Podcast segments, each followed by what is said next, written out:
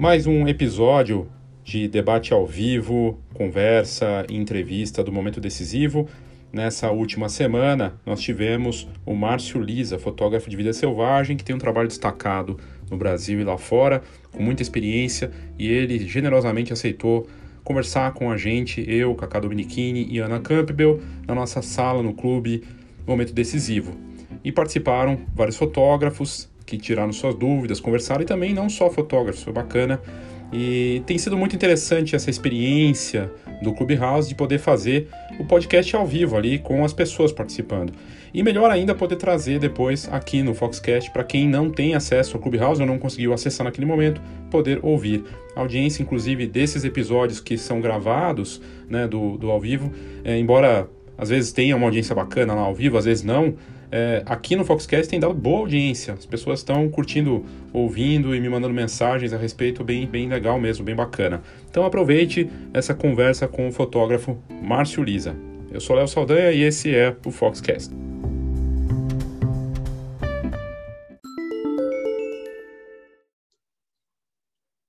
Muito bem, estamos prestes a começar mais um momento decisivo, nossa sala no Clubhouse, semanal, né, quando a gente consegue.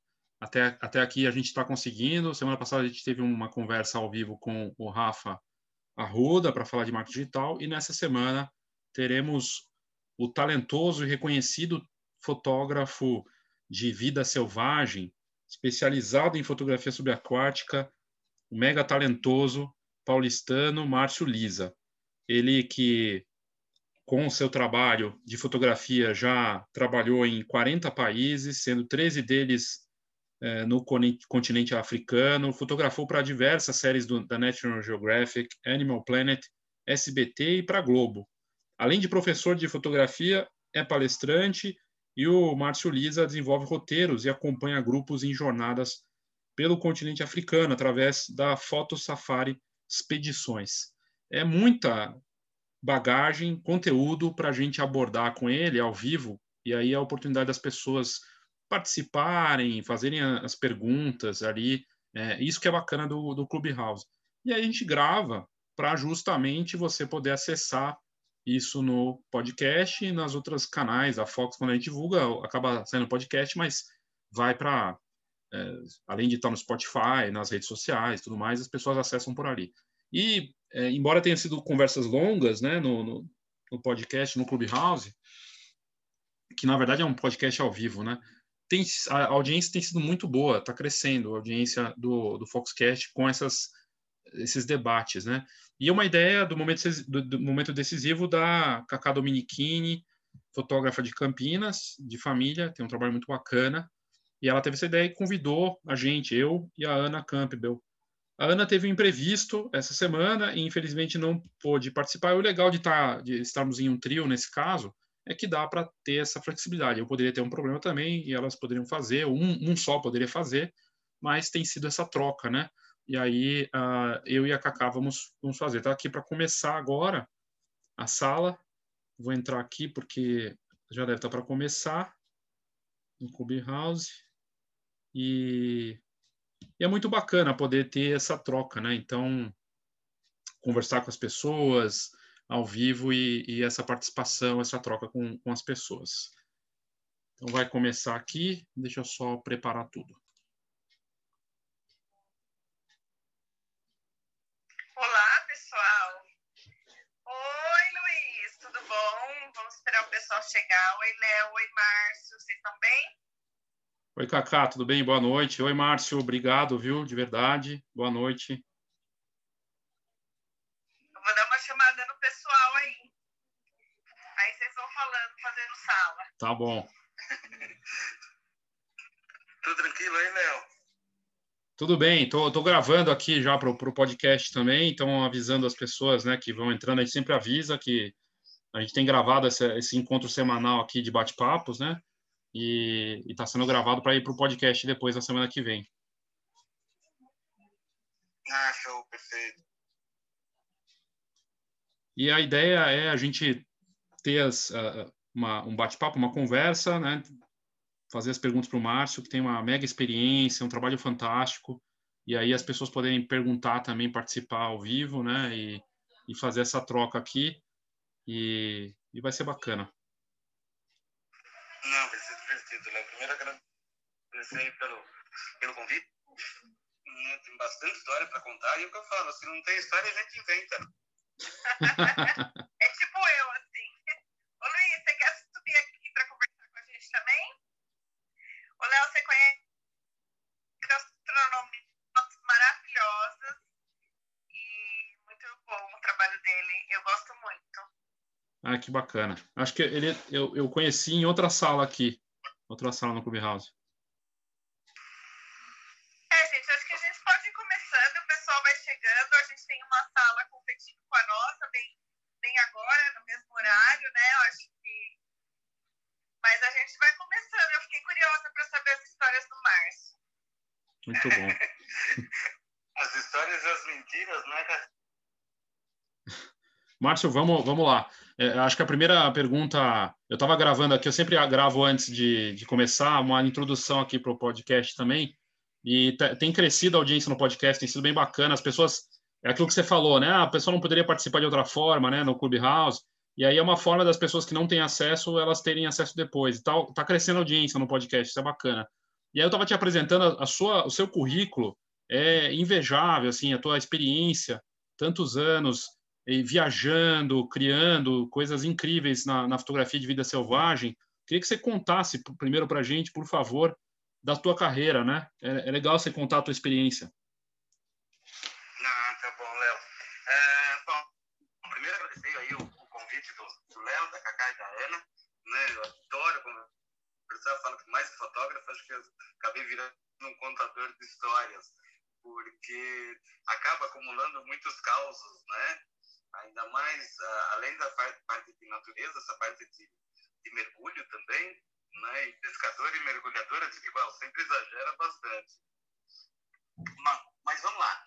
Uh, eu sou paulistano, né? Aqui da, da capital, como diz o outro. Nasci na periferia, no extremo da periferia aqui de São Paulo. Uma família muito simples, muito humilde.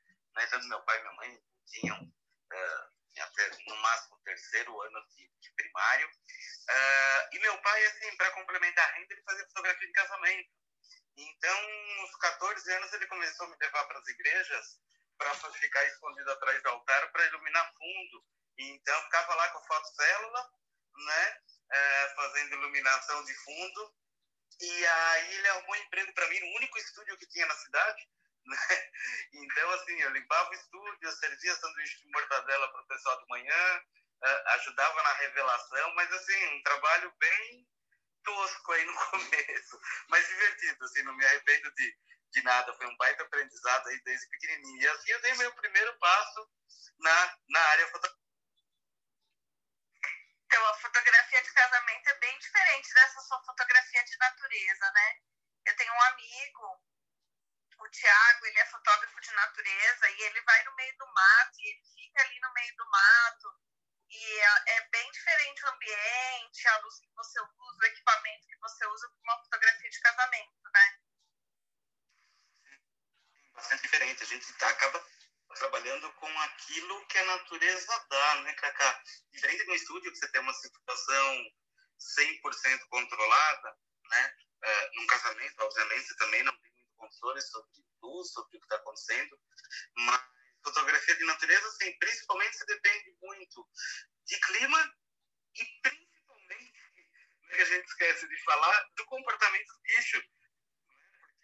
É, por exemplo, é, eu cheguei a ficar quatro dias na beira de um rio, é, na, na Tanzânia, para ver a tal da grande migração dos gnus, né? talvez um, a maior migração de mamíferos do planeta.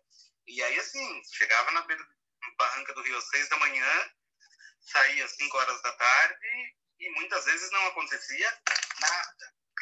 Ia fazer isso para fotografar, gente? Você fica lá parado, parado, até né? Pois é, eu costumo brincar que a principal virtude de um fotógrafo de natureza é literalmente a paciência. Né? Porque se a natureza não quiser te dar, ela não vai te dar. Ela pode te dar, assim, muitas coisas, inclusive nada. Então, por exemplo, nesse exemplo aí da Tanzânia, foram quatro dias de beira de rio para três minutos de ação, porque você tem aqui, sei lá, 200, 300 bichos ficam na margem, quando um desce, desce todos atrás. E aí, assim, cruzaram o rio, acabou.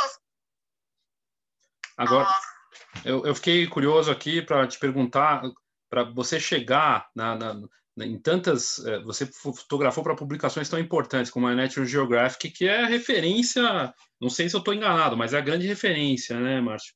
E aí, como é que foi chegar nisso? E qual, qual, qual que é, como é que, eu imagino que você sonhava em conseguir trabalhar para eles também em algum momento, lá, lá atrás. Como foi essa experiência de, desse, desses meios importantes que você trabalhou como fotógrafo de, de vida, de vida selvagem para essas publicações importantes, né? Bacana, Léo. Na verdade, assim, eu trabalhei por 25 anos no, no corporativo. Eu era diretor financeiro de uma grande agência daqui de São Paulo.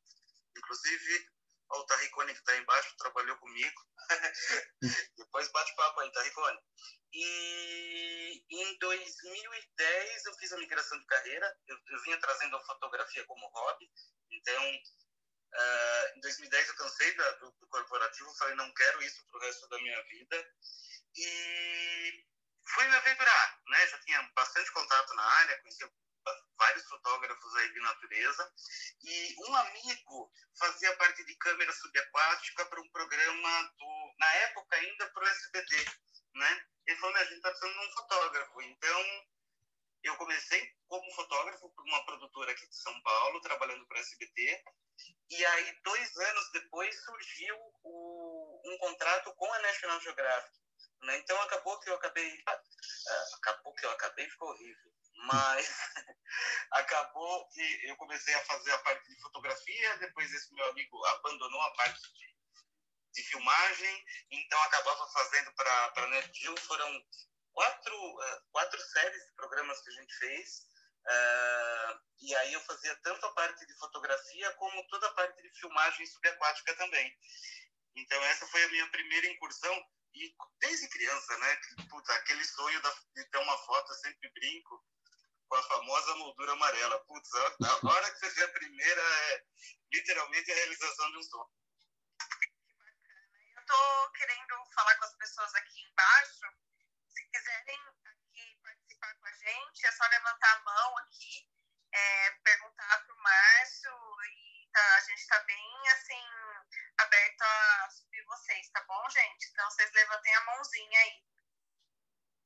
Isso é bacana. É, a participação de vocês é o, é o mais legal aqui de a gente ter essa troca, né? De tirar dúvidas, conversar com ele, aproveitar. É, aí, é, assim, eu fiquei pensando, você falando da parte do vídeo, né? Que você fa fazia foto e vídeo, você já estava muito conectado com essa coisa que está falando nos últimos anos de fazer as duas coisas, né? Isso continua, você vê hoje para quem atua na área, ele acaba sendo um especialista de imagem mesmo, não é só foto, é foto e vídeo para a parte de vida selvagem e natureza também? Também, Léo, porque assim, os orçamentos dessas grandes produtoras, cada vez eles são mais enxutos, né?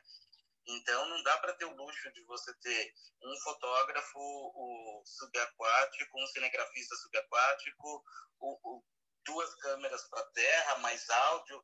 Então, assim, cada vez mais, uh, eu acho que o profissional da imagem ele tem uh, é, a, é, a, grande tendência aí, não tem mais essa, ah, eu só faço foto, não, eu só faço vídeo. Num tipo de jovem como esse, não tem jeito, é pau para toda obra. E, e, assim, com uh, essas séries da National Geographic, inclusive, eu fazia toda a produção da viagem antes. Então, quando eu não estava viajando, eu estava conversando com Secretaria de Turismo, uh, tentando buscar patrocínio, buscar apoio em países, seja aqui uh, na, nas Américas, como na África. Então, assim, acho que o multitarefa, cada vez mais, ele vai ser valorizado, principalmente falando de, de foto e vídeo, né? Sem falar que muitas vezes pode sobrar um áudio para fazer ainda. Nossa, multifunção. Eu queria falar com o Terricore se ele tem alguma pergunta, alguma colocação alguma contribuição para a gente, ele subiu aqui. Boa noite, tudo bem? Marcinho, prazer ouvir você aí, cara. Boa noite, Cacá, boa noite a todo mundo. putz, faz muito tempo que eu não falo com o Marcinho, tô, acompanho agora ele pelas redes, a gente trabalhou junto há muitos anos atrás. E tô feliz aqui de, de encontrar, entrei aqui porque pingou aqui, mas eu tô aqui na escuta acompanhando vocês aqui. Por enquanto é isso. Obrigado, viu, pela, pelo convite aí. O Taricone, além de um baita amigo, ele me deu aula de flecha de estúdio, nunca vou esquecer disso. Chegou uma hora que eu falei, não, quero entender um pouco mais de luz mesmo, para a vida selvagem era uma coisa importante. E o Taricone, para quem não conhece, é um baita fotógrafo, fotógrafo de mão cheia, né, me ensinou muito que eu, é, do que eu sei sobre luz. Já estou seguindo já. Também acabei de seguir aqui. É muito bom a gente conhecer pessoas novas, né? Eu queria perguntar para o Márcio que ele contasse uma história aqui do maior perrengue que ele passou no meio do mato para fotografar alguma coisa. Porque eu fico pensando que eu sou maior medrosa, né? Tipo assim, eu, eu tenho medo de tudo. Eu não sei se eu teria coragem de ir pro meio do mato para fotografar. Então conta pra gente, o maior perrengue que você já passou. Olha, Cacá, por incrível que pareça, né, é, os meus dois maiores perrengues não foram com bicho, foram com seres humanos. Depois, se vocês quiserem, até entre mais detalhe, mas foi um acidente aéreo que a gente teve no, no Alasca e um barco que a gente virou no, na Patagônia. Mas vamos falar de bicho, depois, se for caso, a gente fala um pouquinho mais. Eu brinco que eu acabei virando estatística de sobrevivente de acidente aéreo. Mas teve uma ocasião muito interessante, a gente estava tava fazendo foto e vídeo das baleias na, na Patagônia, das, das baleias francas, né? E assim, lá você, é uma área de, de as mamães baleias, elas vão lá para reprodução. Então, normalmente você tem a mamãe e o filhote. E aí o guia, antes da gente cair na água, falava, ó, sempre toma muito cuidado, né?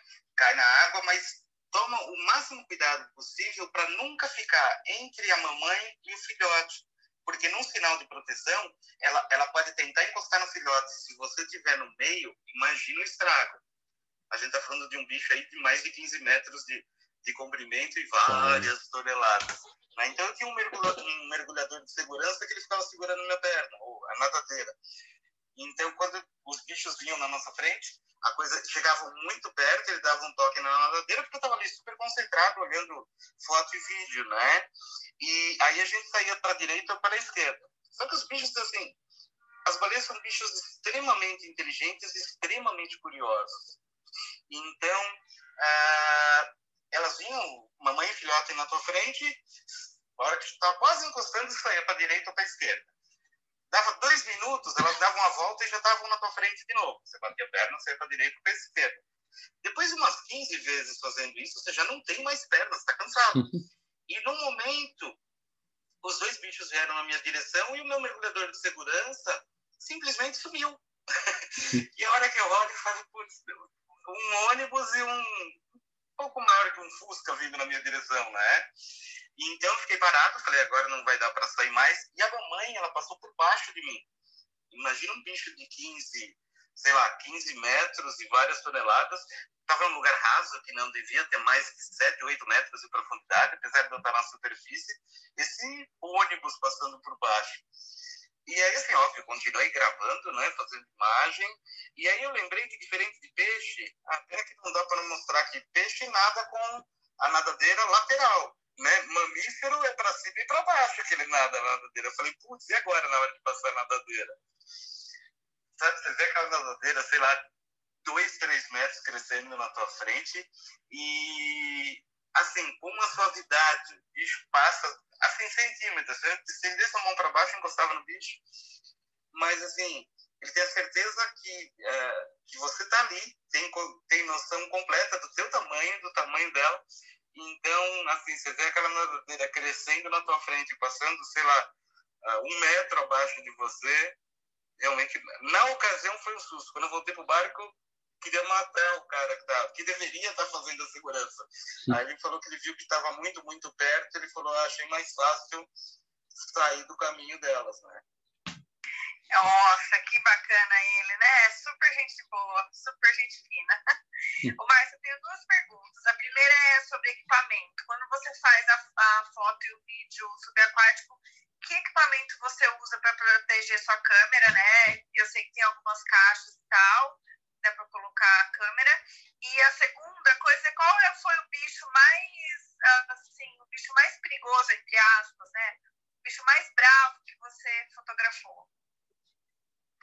Tá. Uh, uh, eu uso uma, uma 5D dentro de uma caixa estanque da, da Aquática, mas já trabalhei com uma outra marca de caixa chamada Nautican também. Uh, e aí você tem flash para debaixo d'água, que são equipamentos específicos, você tem luz de vídeo para debaixo d'água, que são específicos também. Uh, e assim, uma coisa que eu aprendi foi que é, é, muito difícil fazer foto e vídeo ao mesmo tempo, porque o raciocínio ele muda completamente. Então, o que, que eu costumo fazer? Óbvio, óbvio que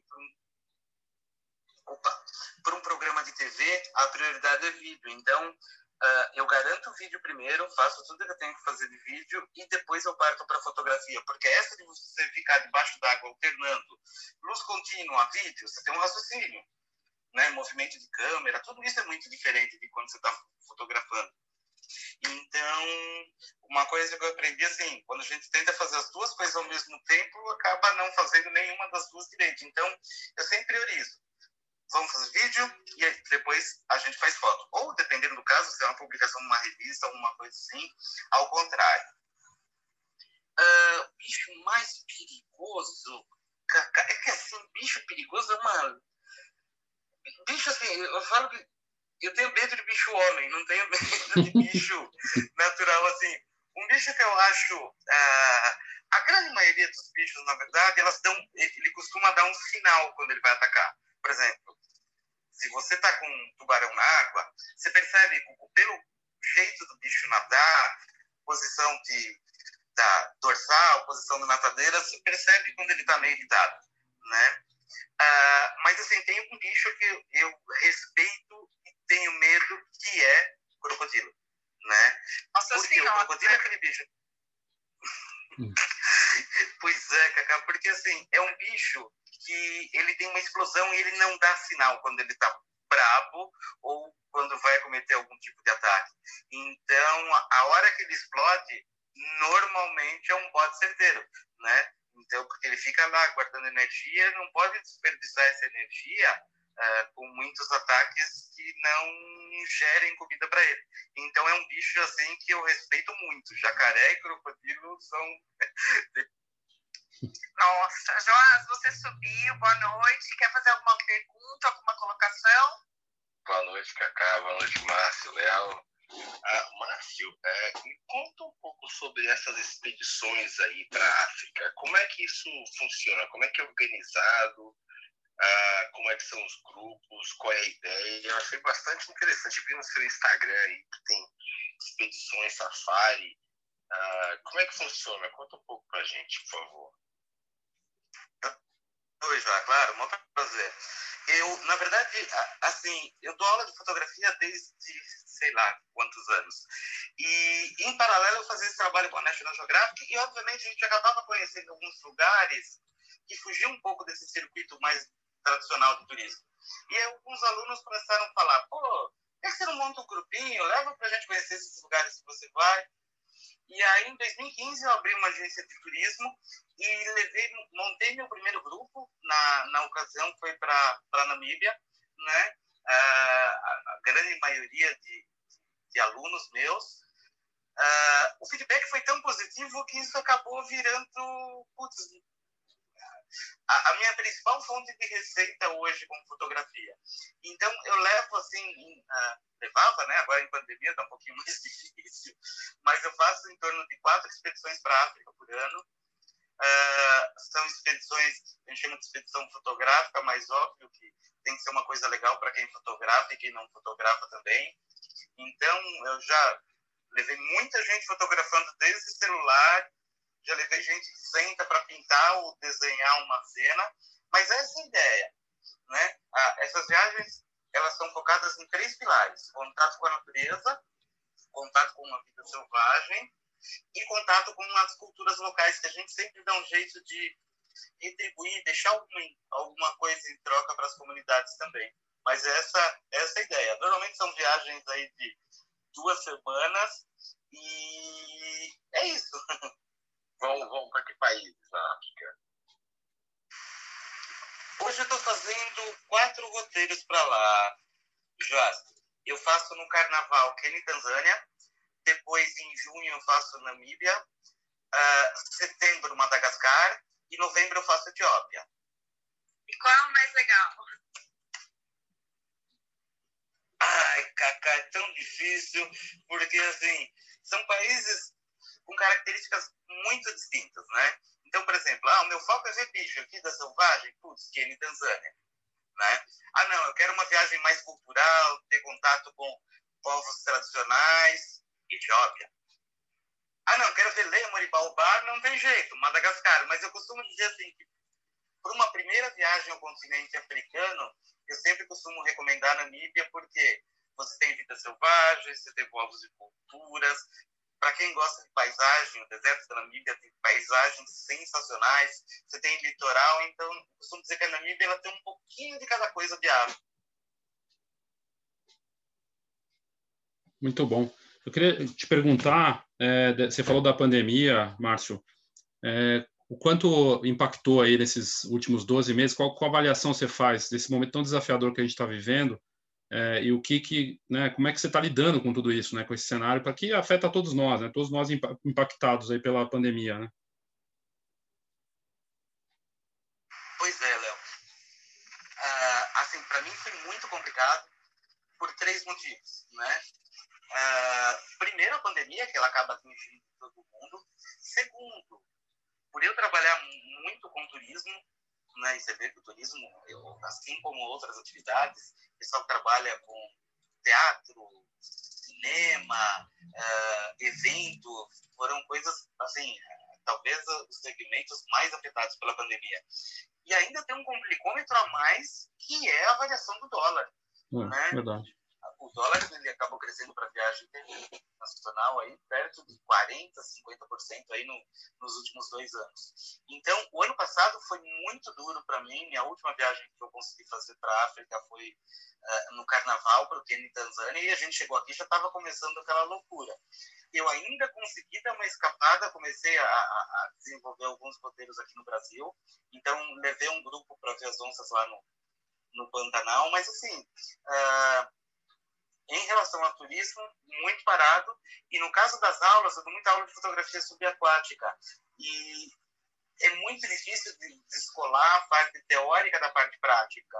Então, a, a receita caiu perto do zero, as despesas continuam vindo. Então, uma fase assim, bastante complicada, sabe, Léo? É, imagino. Imagino que é, é bem delicado.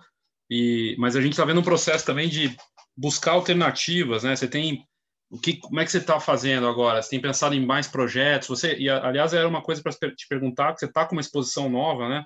Queria que você falasse dessa exposição no metrô, que é incrível, e, e como é que você está vendo de possibilidades de adaptação. Não vou nem falar em reinvenção, que não é o caso, mas adaptação para esse momento. Né? Sim, eu continuo assim, acreditando muito nessa coisa turismo fotográfico né? Então, o que eu estou fazendo é desenvolvendo alguns roteiros aqui dentro do Brasil. Eu, assim, na minha visão otimista, eu acredito que a partir do segundo semestre já esteja mais tranquilo para a gente viajar dentro do Brasil. Então, tem esse roteiro do Pantanal, estou desenvolvendo a Amazônia, umas novidades vindo aí. Uh, mas não vejo muito como, como sair disso. Eu tinha feito uma segunda parte da pergunta, Léo, desculpa da, da exposição, né, que você está do, do metrô. Ah, bacana, legal. Uh, essa exposição ela está na galeria virtual do metrô e eu, eu, tenho falado muito assim sobre uma coisa que me incomoda muito, até por ter esse contato com uh, vida selvagem, seja fora d'água, seja dentro d'água. Então eu sempre gosto de colocar o, uh, o tema conservação nessas nessas exposições. Então, essa, exposição do metrô, ela, são, são 20 fotos, onde eu trabalho, uh, faço uma leitura até né, entre uh, projetos de conservação que, que eu tive a oportunidade de conhecer, não aqui não só aqui no Brasil, como fora do Brasil também. E o problema que o ser humano está causando para o planeta hoje, né? A quantidade de bichos que são atropelados, você tem o problema de acidificação dos oceanos, uh, aquecimento global. Então, essa é basicamente a ideia da, disposição, trazer um pouquinho, sensibilizar o pessoal né, do, dos problemas aí que a gente está causando para o planeta. Olha, o Márcio, eu, eu moro em Londres, né? Mas quando essa pandemia passar é, e você voltar a fazer essas expedições para a África aí, eu tenho interesse, cara. Claro, eu sairia daqui, né? Não sairia do Brasil. Isso, caí, caralho.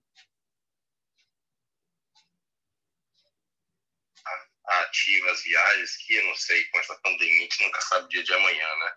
A gente não sabe o final dessa história. Mas quando as coisas voltarem relativamente ao normal e você começar a, a fazer expedições, eu me dá um toque que eu, eu tenho interesse, cara. E essa parte aí de exposições, você, você tem livro editado das suas fotos, uh, das, da, da, das viagens que você faz para a África? Tem coisa editada disso aí? Uh, não, não, não tem um livro ainda, mas, mas assim, depois me manda um direct, aí eu te passo, tem todos os materiais, todas as fotos e todas as expedições, né, o que a gente viu, o que a gente faz.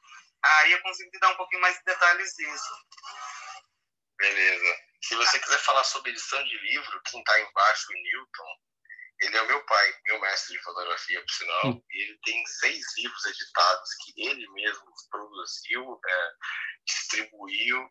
E hoje o meu pai vive praticamente de produção de livros de fotografia uh, maravilhosas, por sinal, fotografias aéreas da Bahia, de Salvador, e é um cara que pode dar, um, dar uma luz aí, se você tiver interesse em fazer um livro. Porque fazer livro através de editora, você não ganha nada. Mas se você fizer o livro, você editar o livro, e você fazer a distribuição, correr atrás de patrocínio, dá para ter uma boa renda.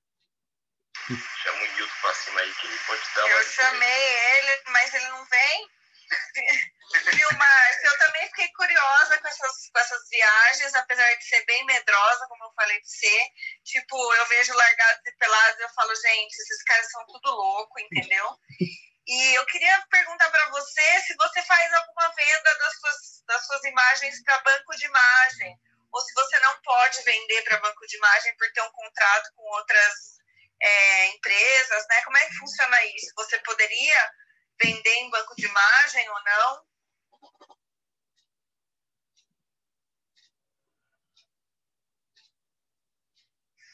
Oi, gente. Desculpa, eu tava falando, falei uns 10 minutos aqui, esqueci de desativar o microfone.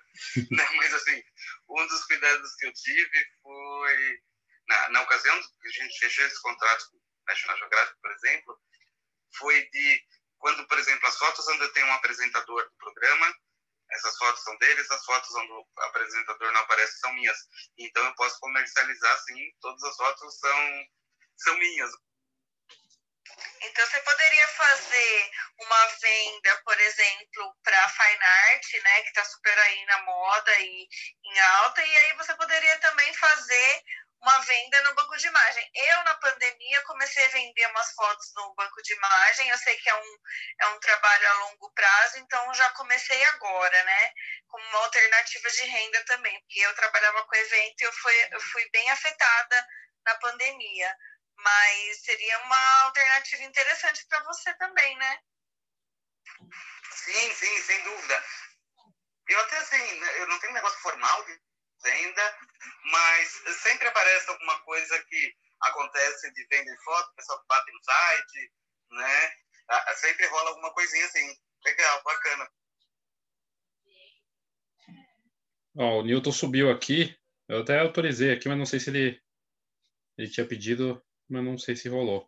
Então, eu também acho que tá esquisito esse negócio. É. E a Vanessa chegou também, se ela quiser subir para perguntar alguma coisa, falar alguma coisa, estamos à disposição.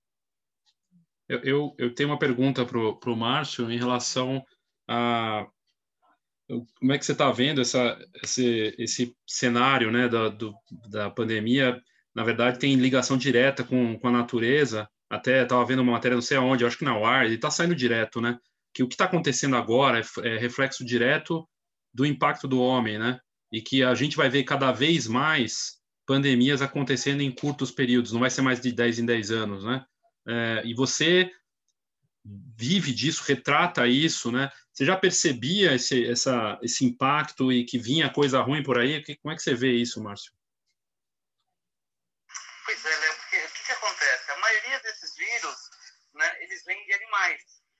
Ou seja, você teve o ebola que veio de primatas, aí agora o coronavírus tem assim 99% de, de chance de ter vindo uh, de, um, de, um, mercado que tem Wuhan, aonde eles tinham pangolim misturado com morcego, então diz que a secreção no morcego ou foi pro pangolim ou vice-versa, e alguém lá e foi e comeu o bicho, né? Então, enquanto a gente continuar assim comendo qualquer coisa que você está andando por aí, é um risco realmente por outro lado, assim, olhando desse ponto de vista do turismo, né, eu acredito que as pessoas vão começar a procurar mais esses destinos focados em natureza, ao ar livre, sair daquele circuito mais tradicional de museu na Europa ou me divertir em Orlando. Então, eu vejo esses dois lados.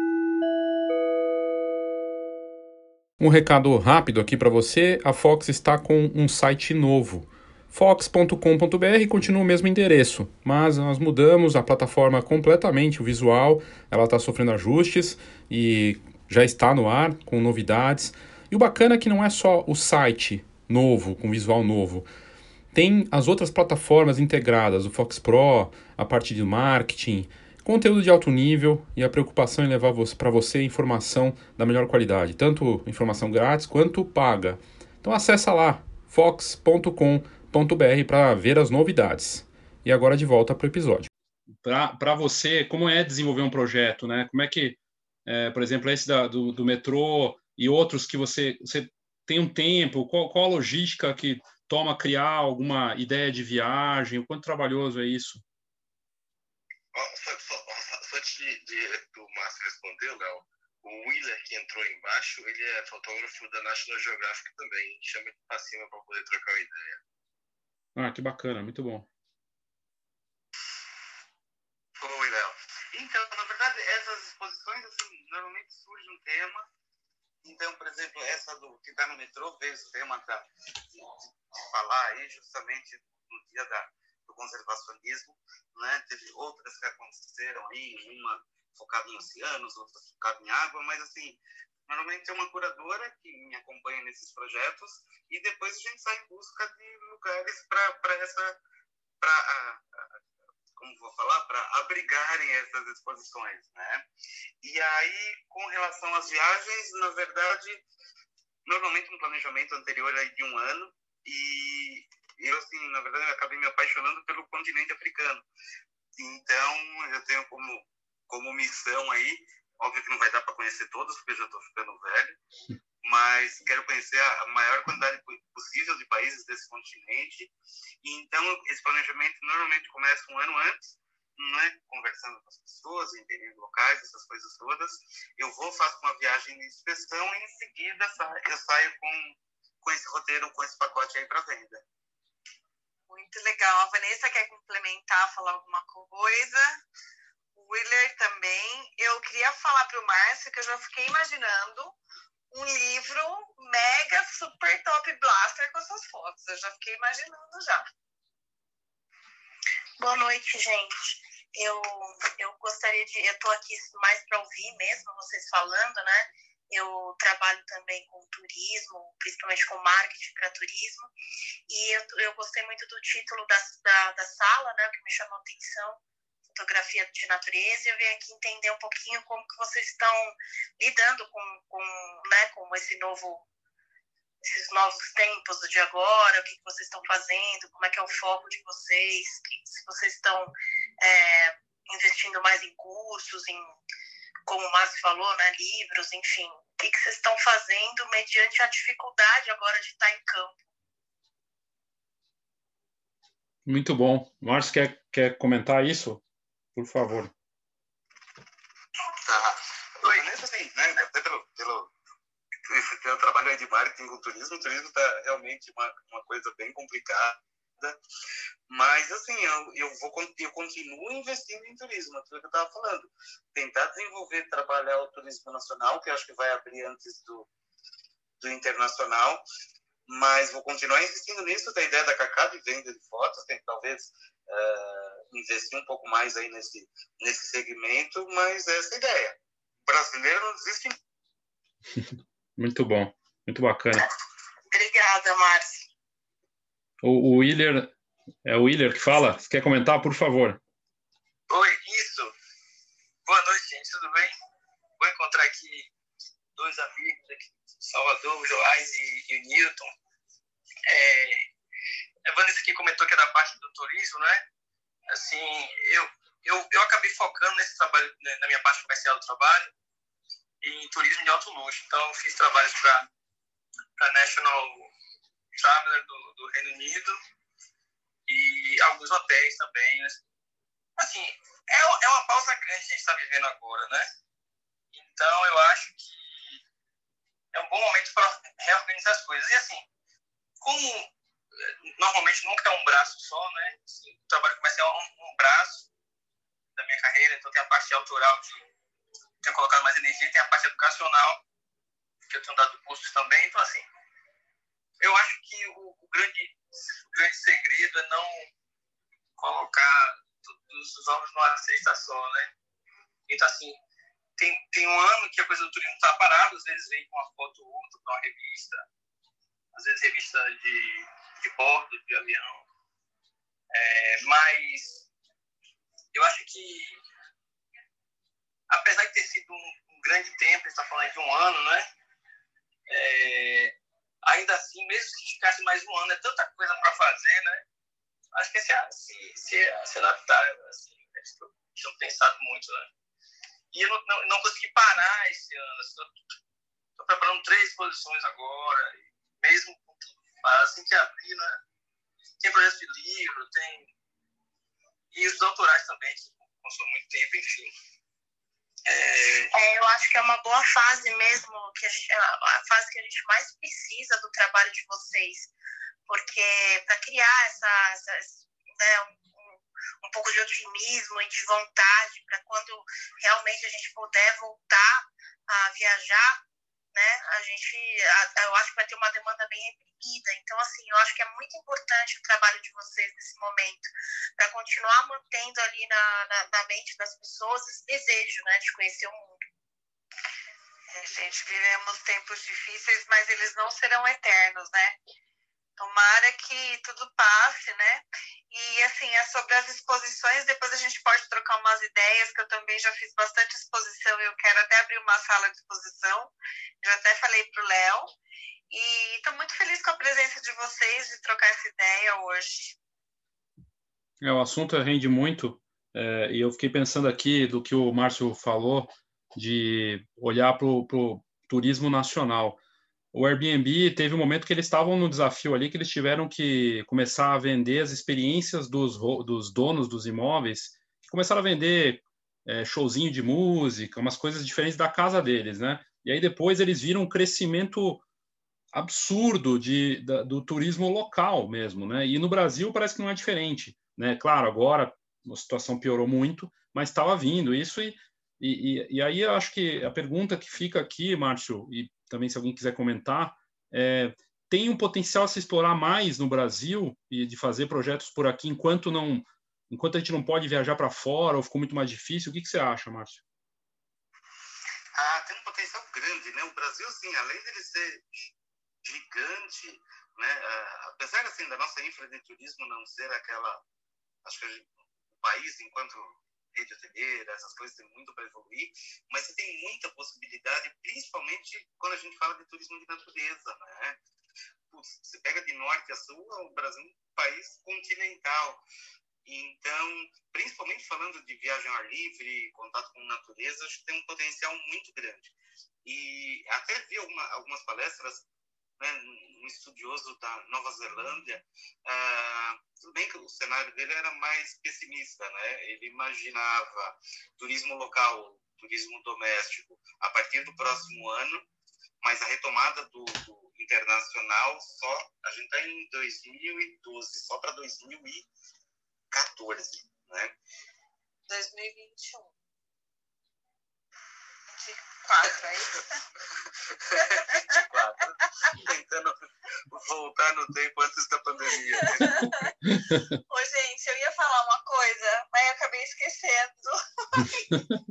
Nem sei o que eu ia falar.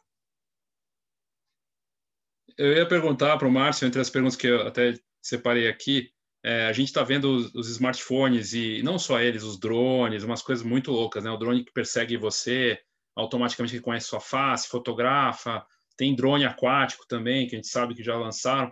E os smartphones cada vez mais poderosos e com recursos sofisticados. O que, que você acha dessas evoluções? Se você, de alguma forma, usa isso ou pretende usar, Márcio? Sim, eu não resisti. Tem uns dois anos que eu investi num drone Uh, e mais que fotografar, é divertidíssimo, né? Então, recomendo fortemente.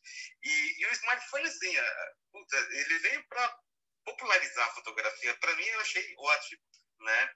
E aí, uma, uma colocação que eu sempre gosto de fazer, a hora que a gente pensa aí, né, uh, na imagem, não sei se da década ou do século, foi uma imagem feita por celular, por uma pessoa que nem fotógrafo era a gente está falando de uma imagem, um vídeo curtinho, que parou os Estados Unidos por semanas e parou muitos países. A gente está fal falando daquele famoso vídeo do, do George Floyd, né, o tal do I Can't Breathe. Nossa, é verdade. Então, é uma imagem assim que ela movimentou o mundo inteiro, né? Na minha opinião, assim, não vi nada tão grandioso assim, não me lembro de nada tão que, que tenha tido um efeito tão grande nos países, nas sociedades. E assim, uma imagem feita por um smartphone na mão de uma pessoa que estava por ali, né? Gente, então, mas é, a mas melhor é... câmera. Oi, pode falar, Cacá. Não, pode falar, depois eu falo.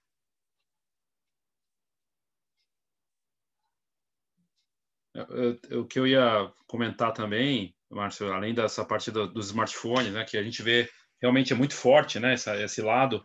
É, a parte da, do, da conexão, você falou da, de sonhar em ver tua, tua imagem com aquela moldura né, da Net, da NetGeo, né, que é lendária e tudo mais, do que é palpável, do que é impresso. A gente está vendo muitos fotógrafos do mundo inteiro se reconectando com a impressão, até para poder sobreviver nesse momento. Então, seja decoração, presentes com foto, arte, uma série de coisas, exposições, livros, a gente está falando disso aqui. Você, como é que você se conecta com isso? O que, que você acha dessa parte do que é palpável, né? Do que é da foto no papel? Qual, qual é a tua avaliação sobre isso? Pois é, porque eu acho que a foto digital, né? Ela, eu preciso, assim, eu gosto, eu sou antigo, ainda gosto, assim, foto de viagem, gosto muito do famoso albinho, né? Uh, eu acho que a gente tem uh, imprimido ou impresso? Imprimido, vai? Acho que os dois servem, né? Mas... Valeu, Léo. Uh, então, assim, eu acho que as pessoas deveriam imprimir mais, porque a quantidade de fotografia digital que, que é produzida hoje é uma coisa, assim, não sei nem como quantificar isso, né? Mas tem algumas iniciativas, inclusive, uh, não pode falar da iniciativa da Fox ainda, né, Léo? Perdão. Então, é com certeza, valorizar a fotografia impressa, seja para decoração, como você falou, seja para um presente, né? Eu acho que ela ganha vida, ganha forma a partir do momento que ela sai de uma tela e vai para qualquer tipo de substrato aí. Ô, gente, eu lembrei o que eu ia falar. Posso falar? É, a história do Airbnb Uh, eu estava numa sala aqui no Clubhouse há algum tempo atrás e um fotógrafo do Rio de Janeiro falou que dentro do Airbnb tem um, um jeito da gente se cadastrar como fotógrafo para promover experiências nos imóveis da, Airbnb com pessoas. Então, é uma alternativa também para quem está parado e não sabe como fazer. É, tem é, uma, uma sessão lá dentro do site que a gente pode é, preencher e, e, virar um fotógrafo tipo do Airbnb. Mas não entendi, Cacá. Você vai fotografar imóvel para exposição? Não, não, não. não. Isso, é, o Airbnb é outra coisa, não tem nada a ver com exposição. Esse, é, porque o Léo estava falando das experiências do Airbnb, né?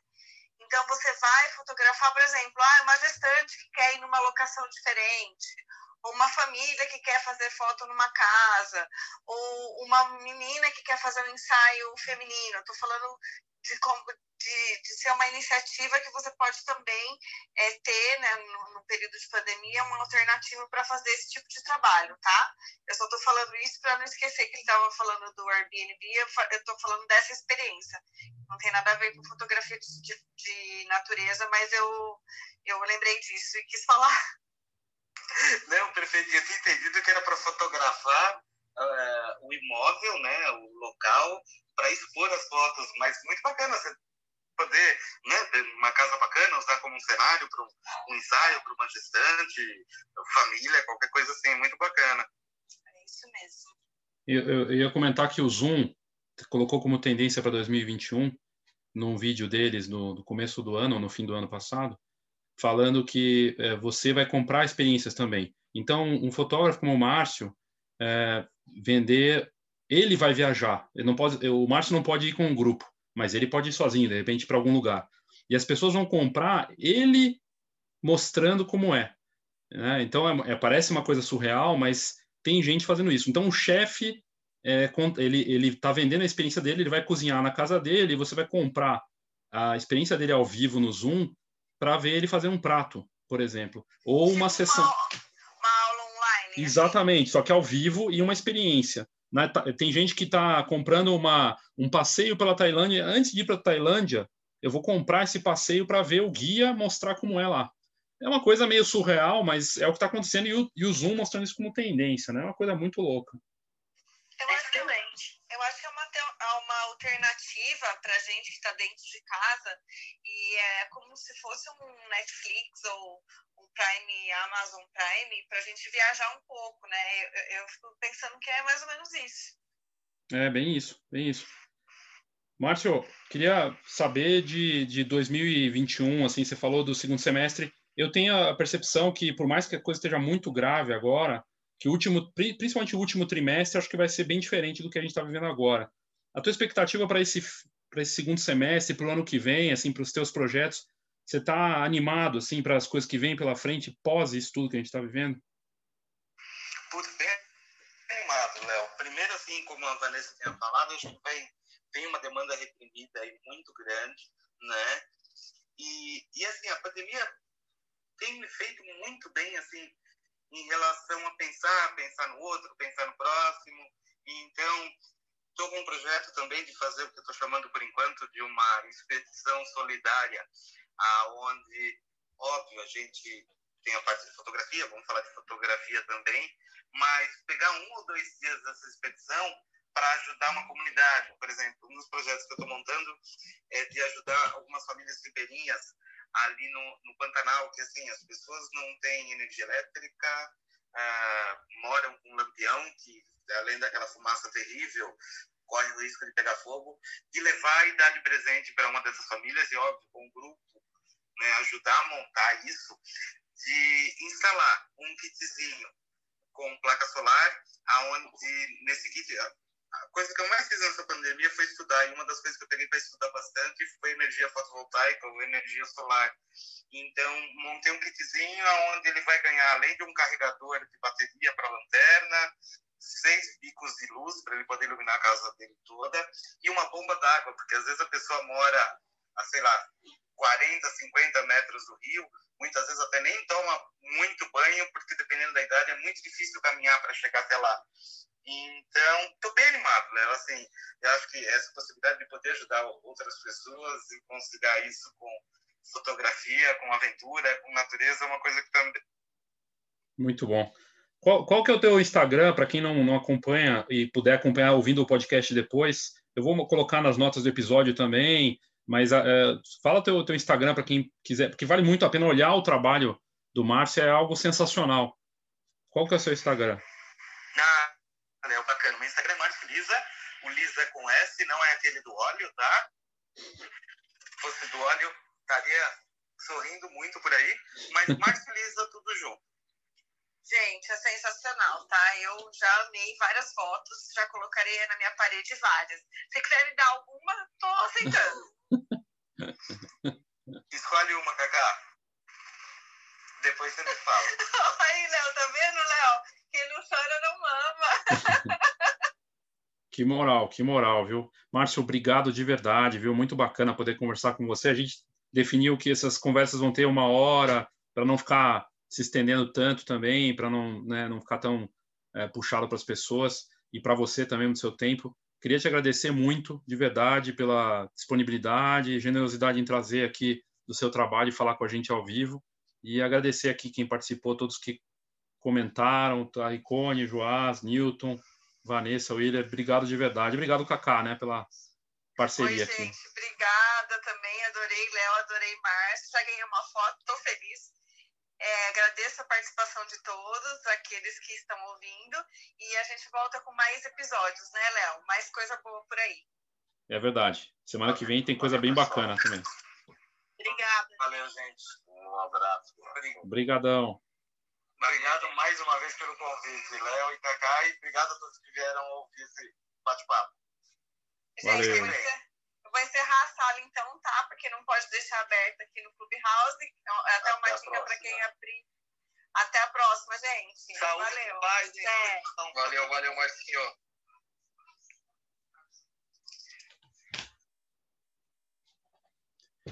Muito bem, terminou a sala aqui. A Cacá encerrou, foi bacana o papo, foi bom poder conversar ao vivo com o Márcio Lisa. Recomendo fortemente que você siga o, o Márcio no, no, Instagram e acompanhe o trabalho dele.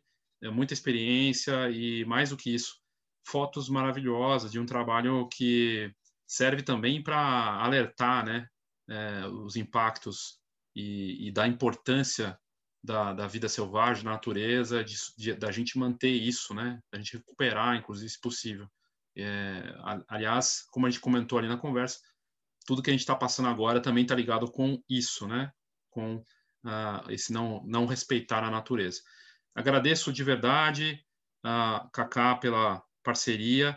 A Ana, infelizmente, teve uma, um imprevisto, não pôde participar, mas tem feito com a gente. E semana que vem a gente vai ter uma conversa muito interessante, tudo dando certo, vai ter um, um convidado bem bacana, que tem a ver com, com comunicação, com uh, compartilhar informações de alto nível também. Mas é isso. Eu sou Léo Saldanha e esse foi o Foxcast.